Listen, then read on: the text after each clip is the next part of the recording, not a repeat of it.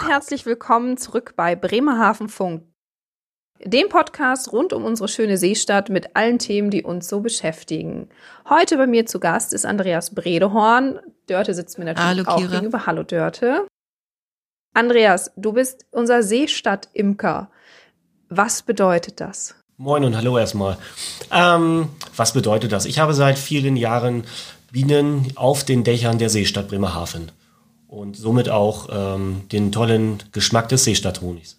Sehr spannend. Ja, wie kommen wir überhaupt auf dieses Thema? Dörte und ich gehen täglich auf unserem Arbeitsweg durch die Touristinformationen und da steht auf dem Tresen Dein Seestadthonig und ich persönlich bin bekennender Honig-Fan. Ich liebe Honig in allen Varianten und habe dann gesagt, warum nicht mal näher damit beschäftigen, wo dieser Seestadthonig überhaupt herkommt. Genau, denn das ist ein schönes Glas, ein sehr schönes Etikett und das macht neugierig, weil es so offensichtlich handgemacht ist.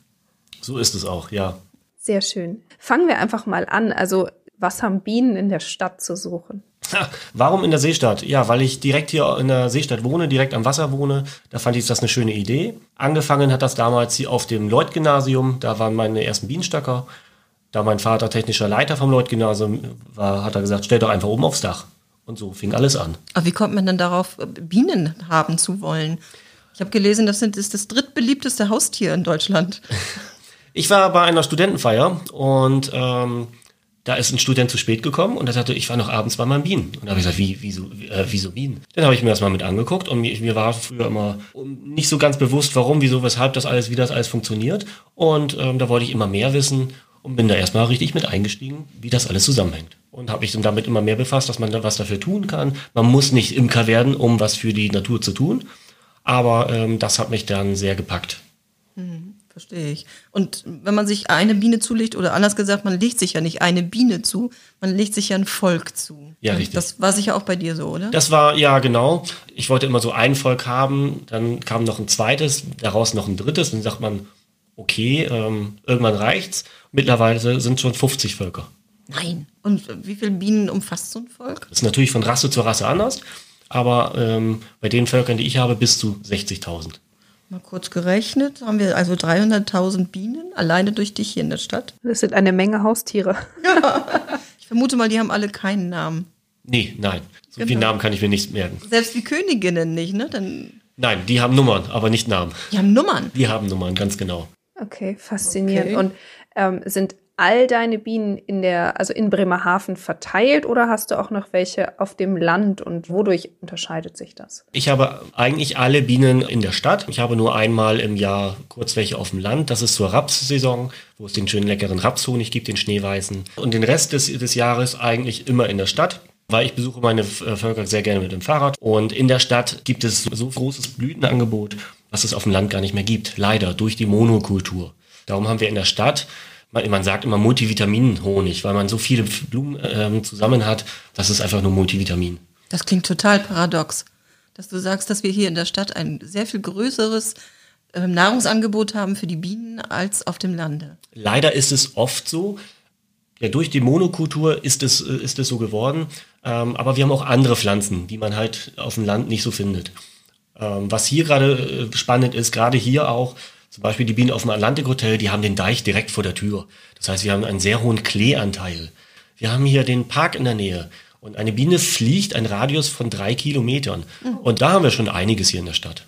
Das heißt, ich kann schmecken, was die Biene gefuttert hat. Ja, und wenn er dieses Jahr mal nicht schmecken sollte, der Honig, dann bestimmt zum nächsten Jahr. Weil jedes Jahr schmeckt er immer ein bisschen anders. Hat immer mit dem Blütenangebot zu tun, was in dem Jahr gerade blüht oder was die Leute auch anpflanzen. Also hilft quasi jede Blume auf dem Balkon zum Seestadthonig dazu. Richtig, das steht auch auf den Gläsern drauf, aus Parks und Kleingärten und natürlich auch vom Balkon. Verrückt. Und wenn du sagst drei Kilometer, dann könntest du ja durch, dadurch, dass du den Platz bestimmst, auch bestimmen, wie der Honig schmeckt. Richtig, so ist das. So macht man es ja zum Beispiel mit dem Raps auch, den steppt man im Raps. Ähm, wenn die direkt vor der Tür sehr viel finden, dann fliegen sie keine drei Kilometer, wie es beim Rapsfeld so ist.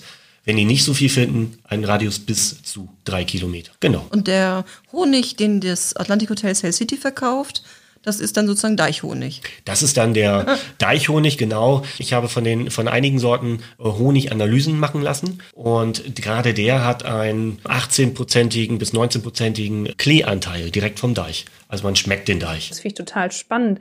Wählst du danach auch deine neuen Standorte aus oder wechselst du die Standorte jährlich? Ich wechsle die Standorte nicht. Ich habe meine festen Standorte mit den Firmen, die mit mir zusammenarbeiten oder mit den Schulen, mit denen ich zusammenarbeite.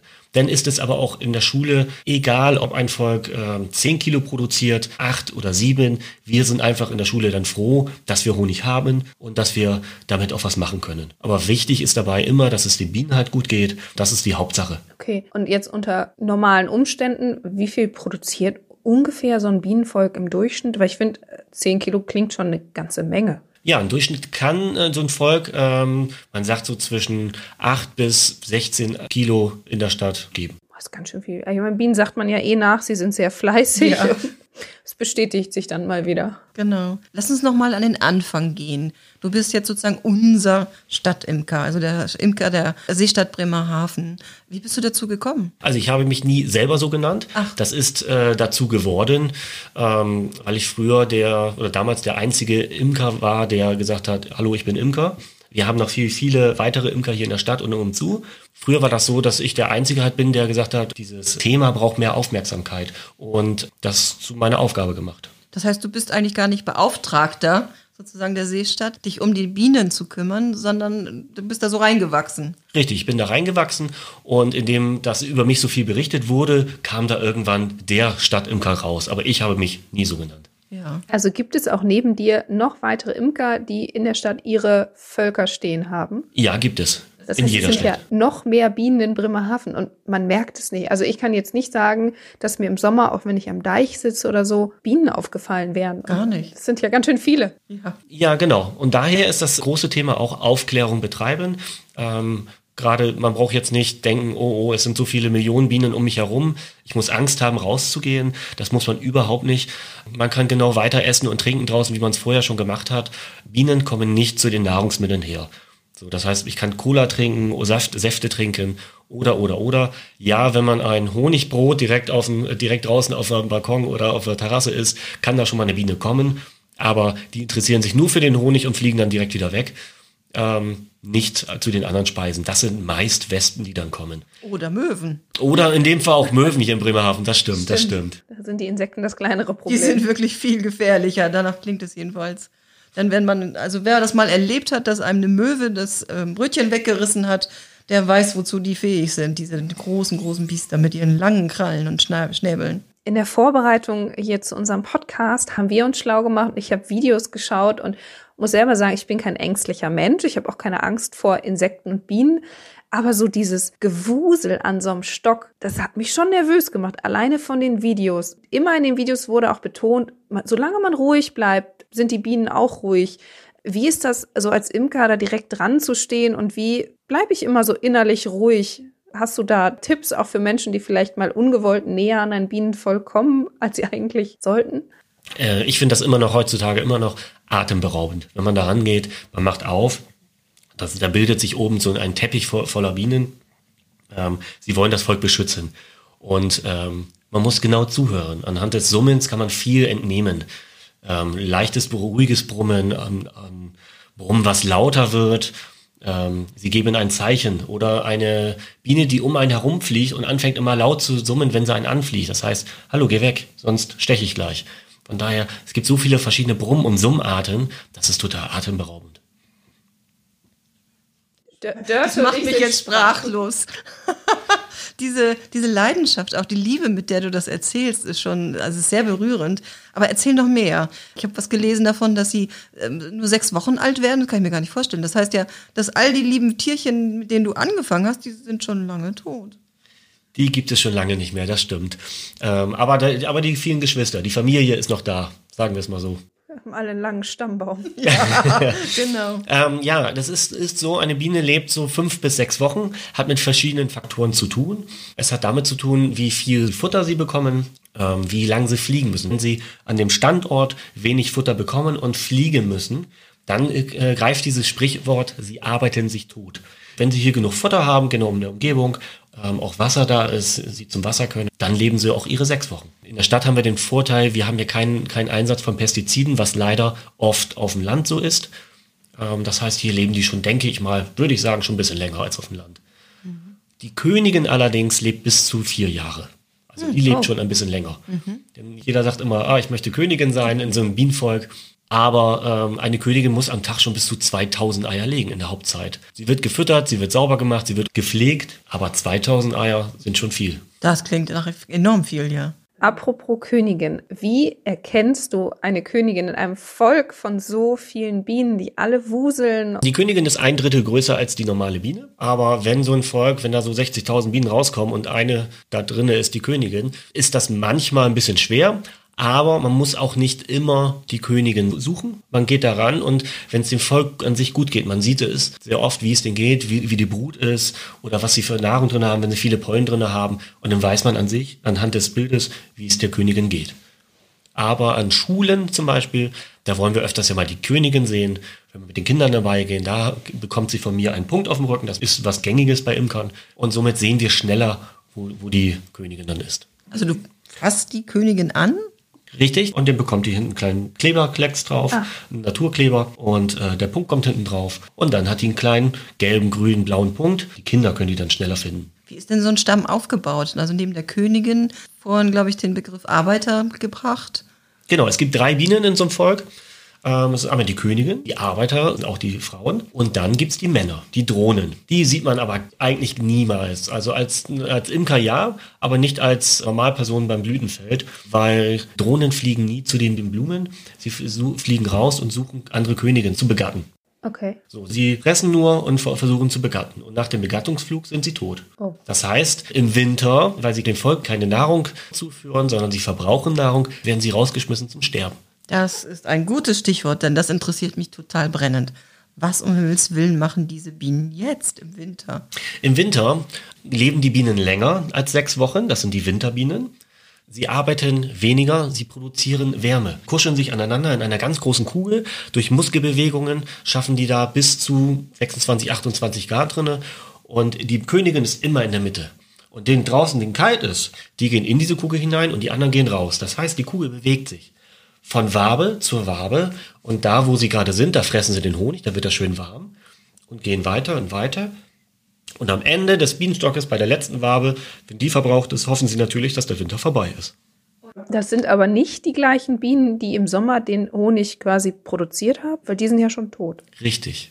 Und diese überwintern sozusagen nur und sind dann, wenn der Frühling kommt. Werden sie weniger, ja. genau. Die Königin fängt dann sehr früh wieder an zu legen. Und dann hofft man natürlich, genau, dass das alles aufgeht.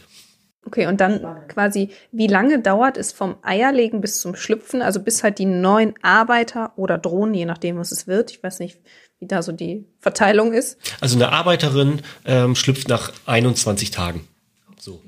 Männliche Biene ähm, schlüpft nach ähm, 24 Tagen.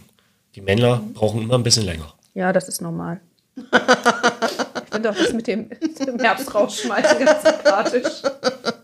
Ich finde, es ist vor allen Dingen eine tolle Vorstellung, dass die Bienen sich äh, zueinander kuscheln, dass sie durch ihren Flügelschlag sich gegenseitig Wärme zufächeln und dass sie miteinander, miteinander oder überhaupt eine Wärme produzieren und dass sie ähm, einfach so miteinander dafür sorgen, dass keiner draußen erfriert. Also es gibt keine sozusagen. Außer die Männer. Es gibt keine Arschkarte auf gut Deutsch, sondern man, man wechselt die Position und jeder profitiert vom anderen.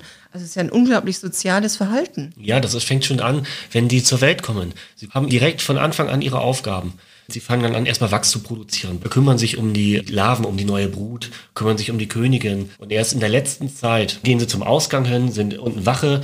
Und in der letzten Zeit, in der sie leben, die letzten Wochen, äh, fliegen sie raus und holen den Nektar, Pollen und das Wasser. Hat aber auch damit zu tun, wenn sie rausfliegen und die Lebenszeit ist vorbei, dann bleiben sie draußen irgendwo. Das heißt, sie sterben nicht im Volk drinne. Das heißt, das Volk bleibt sauber. Okay. Noch eine Nachfrage zu dem, was du vorhin über die Ernährung gesagt hast, auch gerade im Winter. Ähm, es fiel das Stichwort Wasser. Brauchen Bienen äh, Wasser zum Trinken? Wasser brauchen sie sehr wohl, aber der Nektar, den sie haben, ist auch angereichert mit Wasser. Ähm, Wasser brauchen sie aber auch im Sommer zum Kühlen des Volkes. Wenn es zu warm wird, ähm, fächern sie einmal Luft hinein, sie stellen sich unten vor und fächern Luft hinein und sie brauchen viel Wasser, um sich zu kühlen.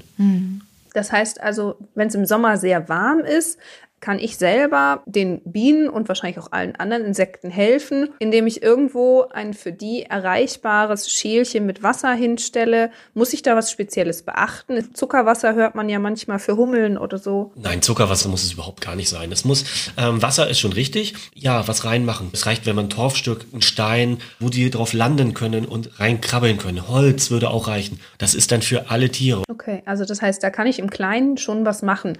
Aber ich kann ja bestimmt noch ein bisschen mehr machen für die Bienen. Also es gibt ja nicht nur Honigbienen, habe ich gelernt. Es gibt auch Wildbienen und davon ganz schön viele. Wo ist der Unterschied? Genau, es gibt nicht nur die Honigbiene, es gibt viele weitere Bienen. Wir haben viele verschiedene Arten. Meistens ist es auch Solitärbienen, alleinlebende Bienen. Sie legen in einem kleinen Loch ein paar Eier, bringen da viel Nahrung rein und verschließen dieses Loch und fliegen weiter, machen das wieder und wieder und wieder. Es gibt verschiedene Völker. Es gibt wie Hummel zum Beispiel. Das sind kleine Völker. Ähm, sind immer schöne Anrufe, die ich dann kriege. Herr, Herr Bredorn, Ihre Bienen sind hier, sind in mein Vogelhaus reingeflogen. Da muss man zu sagen, Bienen haben Architekten und die sehen den schon gleich. Ein ganzes Bienenvolk in ein Vogelhaus würde nicht passen. Und da gehen sie von Anfang an gar nicht hier rein. Das sind meist Hummeln oder auch Wespen, die da drin sind. Clever die Tiere sind. Ja. Wenn du sagst, sie haben äh, Architekten, Arbeitsbienen, Drohnen, eine Königin. Es gibt welche, die rausfliegen und sammeln. Es gibt welche, die kühlen und so. Also diese Aufgabenvielfalt ist ja völlig faszinierend.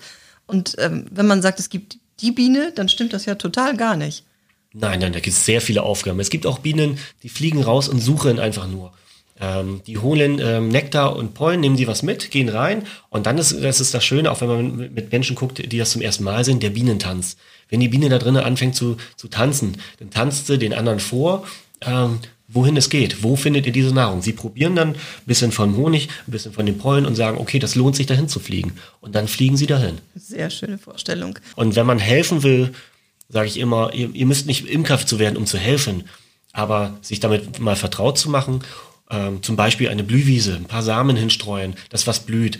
Es muss nicht für die Biene sein, es muss für alle Insekten sein. Also im Grunde genommen mit jeder weniger gepflegten Wiese ähm, tue ich den Bienen schon was Gutes. Also die beste Ausrede, mit dem Rasenmähen aufzuhören. richtig, richtig. Auch mal etwas blühen lassen. Auch mal den Löwenzahn blühen lassen, sage ich immer. Ganz schön. Oder die Gänseblümchen blühen lassen, auch sehr gut. Also wenn das nächste Jahr dann meine Nachbarn sich beschweren, dass ich doch mal wieder den Rasen mähen sollte, sage ich, nee, nee, das ist hier reinste Insektenpflege. Wenn ich mit Schülern arbeite, sagen, erzählen sie mir dann auch, dass Papa einen neuen Roboter zu Hause hat, der jeden Tag den Rasen mäht. Ähm, und dann erzählen sie auch, dass auf dem Rasen halt nichts mehr blüht. Bist du nicht entzückt? bin ich nicht so entzückt, aber, äh, aber später kommen sie dann auch mal an und sagen mir, ich habe Papa gesagt, er soll aufhören oder mal eine Ecke blühen lassen. Schöner Erfolg schon. Ja. Ja, du sprichst da was an, was auch Teil wie soll ich sagen, des, des Berufsbildes äh, Stadtimker ist, nämlich die Aufklärung. Du hast ja schon äh, öfter jetzt das Beispiel gebracht, dass du in Schulen bist. Das gehört dazu. Ne? Das ist ein Teil deiner, deiner Art zu arbeiten als Stadtimker. Ja, ich wollte davon nie leben. Ich habe selbst noch einen Job im Hafen. Ich bin Hafen, Hafenarbeiter ähm, und ähm, fange morgens um 5 Uhr an, dann bis 14 Uhr. Danach gehe ich meist an Schulen oder an zu meinen Bienen. Oder wenn ich ab mittags arbeite, bin ich morgens bei, in Schulen oder an meinen Bienen. Genau. Ähm, Aufklärungsarbeit finde ich sehr wichtig. Ich wollte den Schülern und halt den Menschen halt zeigen, dass an Bienen noch viel mehr ist als nur, nur die Biene an sich und ähm, was für Aufgaben die haben und wie wichtig die überhaupt für uns sind. Weil das Allerwichtigste der Biene ist nicht der Honig, sondern die Bestäubung. Ja, das bringt mich auf diesen Satz, stirbt die Biene, stirbt der Mensch. Ist der Satz richtig und wenn ja, warum? Ähm, der wird Albert Einstein zugute geschrieben. Das hängt viele Faktoren mit zusammen. Einmal, weil viel von der Biene abhängt. Ähm, die Biene bestäubt Obst, Gemüse. Wir haben Nahrungsmittel, auch viele Tiere fressen Obst und Gemüse. Das heißt, sie sind wiederum von der Biene abhängig. Und das andere ist halt, Bienen sind sehr sensible Tiere. Sie merken den Sie merken als erstes einen Klimawechsel. Aber nun hast du ja auch ausgeführt, dass die Wildbienen tatsächlich, weil sie draußen Monokultur erleben, tatsächlich auch im Sommer sterben, wenn sie eigentlich arbeiten könnten, wenn sie eigentlich fressen und leben könnten. Und im Gegenzug gibt es ja aber eine Menge Initiativen, dass Stadtimker aktiv werden. Das heißt, die, die Anzahl der Bienen stelle ich mir gerade vor, wird gar nicht weniger durch die Menge der, zum Beispiel solcher Stadtimker wie du es bist, die dafür sorgen, dass es mehr und mehr Völker gibt. Ja, aber daher ähm, äh, bin ich auch einer derjenigen, der sagt, wir müssen mehr anpflanzen. Ich habe ähm, in der Vergangenheit auch letztes Jahr viel mit Schulen angepflanzt. Leider ging es nicht mit den Schülern. Wir haben dann zum Beispiel an der Paula Moderson hier Schule hier in Bremerhaven mit den Lehrern angefangen und haben äh, Blühwiesen mit Lehrern äh, hergerichtet. Und die sind auch wunderbar angekommen. Und alle Firmen, mit denen ich zusammenarbeite, die teilen dieses Denken. Ich habe Firmen in der Stadt hier, ihre Firmengrundstücke arbeiten sie jetzt um für Insekten. Also wenn ich das jetzt höre und sage, Mensch, unsere Firma, wir haben noch auf unserem Grundstück Platz, kann man sich dann mit dir in Verbindung setzen. Ich frage, ob du Interesse hättest, ein Volk dort hinzustellen und mit denen zu besprechen, wie deren Grundstück vielleicht noch angepasst werden müsste für Bienen?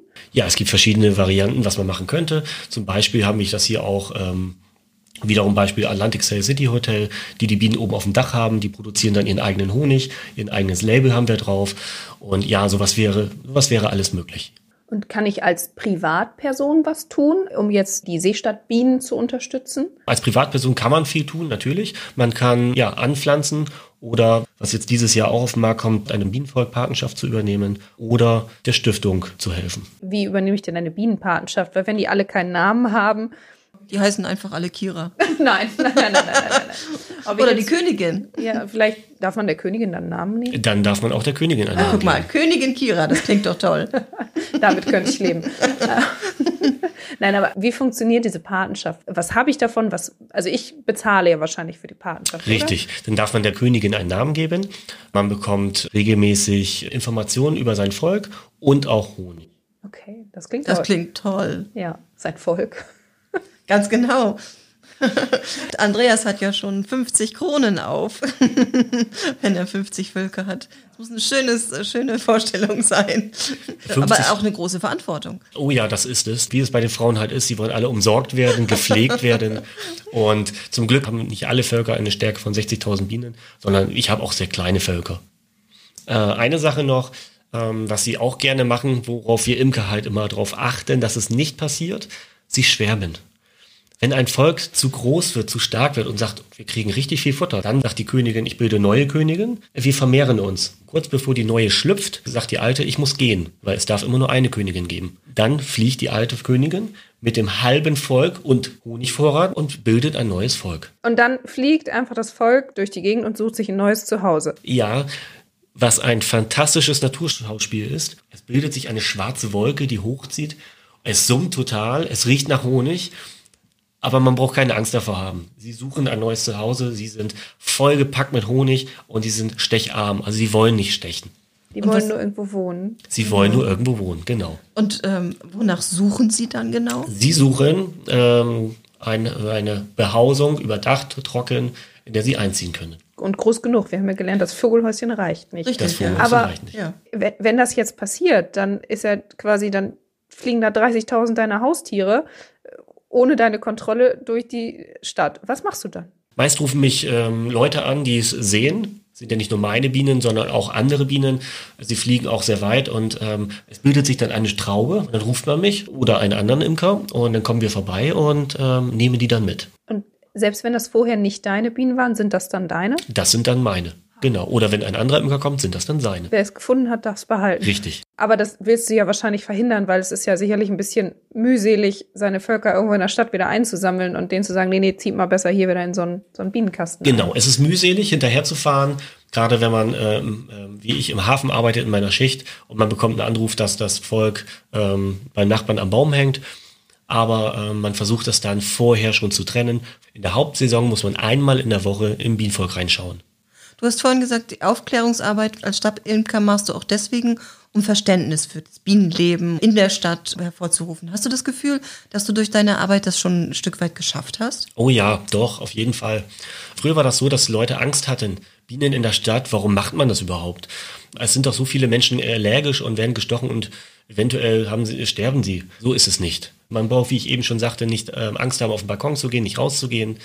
Gerade an Schulen merke ich das immer, äh, wenn ich so eine Wabe raushole, die voll ist mit Honig, dann kommt da so, i, was ist das? Und wenn ich sage, das ist Honig, wie kommt das jetzt in die Tube hinein? ja. Und ähm, es ist immer sehr interessant, zu sehen, wie sowas äh, sich entwickelt bei den Kindern. Wir schneiden dann Stücke der Wabe raus, wir probieren die Wabe und am Ende des Tages oder diese Projektzeit, die wir haben, die wollen keinen normalen Honig mehr essen. Die wollen nur noch die Waben essen, auf der sie später dann rumkauen können. Es ist wie Kaugummi. Man kann ganze Waben essen. Man kann die ganzen Waben essen, ja. Da sieht man wieder, ich als Stadtkind habe keine Ahnung. Deswegen haben wir den Andreas eingeladen. Ja. Also man kann einfach, ich, also es ist wahrscheinlich eine sehr klebrige Angelegenheit, oder? So ist es, so ist es. Ich stelle mir gerade vor, wie ich so eine Wabe in der Hand habe und mir so der Honig über die Finger da. Das ist Schöne Vorstellung. Jein, es ist sehr lecker, aber ich habe so dieses klebrige Gefühl auch an den Händen. Ja, aber heute, heutzutage machen man das auch viel in der Kosmetik. Ja. Ja. So auf der Haut Honig auftragen oder nach Saunagängen ähm, ähm, mit, die Haut mit Honig Ja, bearbeiten. ja. Das ist was, was Wunderbares. Ja, ist ein Und das klebt übrigens gar nicht. Und nach dem Dampfbad so weiches, schönes Hautgefühl danach. ist ganz toll. Du hast aber vorhin angedeutet, dass Bienen nicht nur Honig produzieren. Genau. Also die wichtigste Aufgabe ist ja die Bestäubung. Dann kennt man noch Honig, aber es gibt auch ganz viele andere Sachen, wie zum Beispiel Kerzen. Wir machen mit den Ki- Kindern machen wir viel Kerzen, Kerzen drehen, Kerzen gießen. Ähm, neu bei mir im Programm zum Beispiel Bonbons, Honigbonbons oder auch Kosm Cosmetics kann man mitmachen. Sehr schön. Kennst du eigentlich, äh, du hast vorhin gesagt, es gibt noch mehr Imker. Kennt ihr euch untereinander? Seid ihr eine Gemeinschaft? Ja, wir kennen uns untereinander oder es gibt auch den Imkerverein. Viele neue kommen dazu, die auch einfach mal Interesse haben, wie das funktioniert. Man sollte schon einen Imkerkurs vorher machen, bevor man sich Bienen anschafft. Ist ganz wichtig, weil es können Krankheiten entstehen und äh, die werden dann von Biene zu Biene weitergetragen und man kann sehr schlimme Krankheiten damit auslösen. Du erzählst so viel und so leidenschaftlich von deinen Bienen. Was war denn dein schönstes Erlebnis so als, als Imker mit deinen Bienen oder drumherum? Die schönsten Erlebnisse, die ich habe, sind, wenn ich mit Kindern arbeite und äh, man hört nur dieses Wow, oh, das ist für mich immer das Allerschönste. Die großen Augen. Wenn man sich für das Hobby Imkerei interessiert, interessiert man sich deswegen dafür, weil das Leben der Bienen so spannend ist oder möchte man den Honig haben? Das ist eine schöne Frage. Die meisten interessieren sich eigentlich nur darum, weil, weil sie den Bienen helfen wollen, weil sie den Insekten helfen wollen. Es gibt auch welche, die sagen, ich will Honig, Punkt. Aber ähm, die meisten wollen den Bienen helfen. Und viele sind dabei, vor allen Dingen in den letzten Jahren jetzt, ähm, die einfach nur ein Bienenvolk haben wollen, die wollen gar keinen Honig, die wollen überhaupt gar keinen Honig haben. Sie wollen einfach nur den Bienen helfen. Aber Das heißt, die, die, Bienen sammeln, die machen den Honig, die fressen ihn wieder auf, sie sammeln, sie machen den Honig, sie fressen ihn wieder auf und Leider so geht es nicht. Ähm, darum muss man auch einen Imkerkurs machen, weil die Bienen machen eine Überproduktion von Honig. Und den Honig drinnen lassen und sich nicht um die Bienen kümmern, daher entstehen auch Krankheiten im Volk. Und leider sterben die Völker dadurch. Und wenn man das nicht macht, dann schädigt man eigentlich viel mehr, als was man helfen, helfen kann. wo bekomme ich ein Volk her? Ich vermute mal, dass man das nicht online bestellen kann. Man kann heutzutage alles online bestellen, aber ich empfehle bitte zum äh, regionalen Imker zu gehen und äh, sich da ein Volk zu holen. Okay, das heißt also, dann kann ich auf dich zukommen und sagen, Mensch, ich habe jetzt einen Kurs gemacht und ich möchte ein eigenes Volk. Das klingt aber sehr hochherrschaftlich. Königin Kira möchte ein eigenes Volk. Und dann bekomme ich von dir eine Königin mit dem dazugehörigen Volk oder wie funktioniert das? Es gibt da ganz verschiedene Methoden und am besten fängt man mit einem Ableger an. Und man wächst selber mit den Bienen zusammen heran. Ich selber damals habe nicht so angefangen. Ich habe Völker bekommen und die haben eine Woche später schon Honig gehabt. Die waren voll mit Honig. Ähm, und ich war leicht überfordert. Ja, lässt sich vorstellen. Das ist schon äh, alleine diese Anzahl an Tieren. Also das ist schon, ich finde, das kann man sich so als Nicht-Imker und auch damit nicht vertrauter Mensch gar nicht vorstellen. Also 60.000 in nur einem Volk und dann hat man davon. Du siehst das wahrscheinlich als ein Organismus, oder? Richtig, Ja, so wie wir ein Pferd, einen Hund sehen, ist das ein Organismus pro Volk. richtig. Okay. Aber sonst, ich meine, man kann ja seine Liebe nicht äh, 60.000-fach zerteilen. Ich würde es versuchen. Bei der Gelegenheit streichelst du auch die Honigbienen?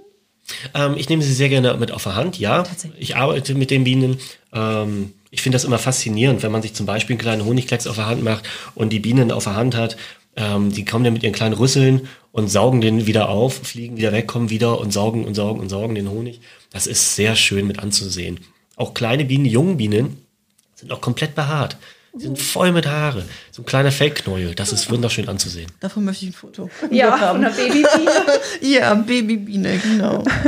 Nochmal kurz auf die Patenschaft. Wenn ich dann Bienenpate bin, darf ich dich mal mit dem mitbegleiten und mein Volk, wie man das so schön sagt, besuchen? Ja, sehr gerne. Komm mal mit. Wir sollten ein Video mit Andreas machen. Ja. Und den Besuch bei dem, du bei deinem Volk. Ja, gerne. Gerade auch so jemand, der eher Berührungsängste hat.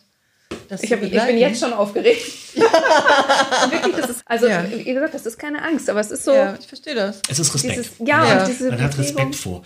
Das geht durch den ganzen Körper. Ja. Ja. Es ist wahrscheinlich Ja. so, so wie die Kettensäge, die brummt oder so, die fühlt man ja auch mehr als, also Oh ja, die Kettensäge Ja. ist gut. Ja, Ja. sie's gut. Jetzt haben wir so viel davon gesprochen. Wo kann ich denn den Honig und auch vielleicht die anderen Sachen, wie zum Beispiel die Bonbons, kaufen, außer bei uns in der Touristinfo und in unserem Online-Shop? Also es ist in vielen Punkten hier in Bremerhaven, wie zum Beispiel beim Auswandererhaus oder bei Spirituosen Lorenzen.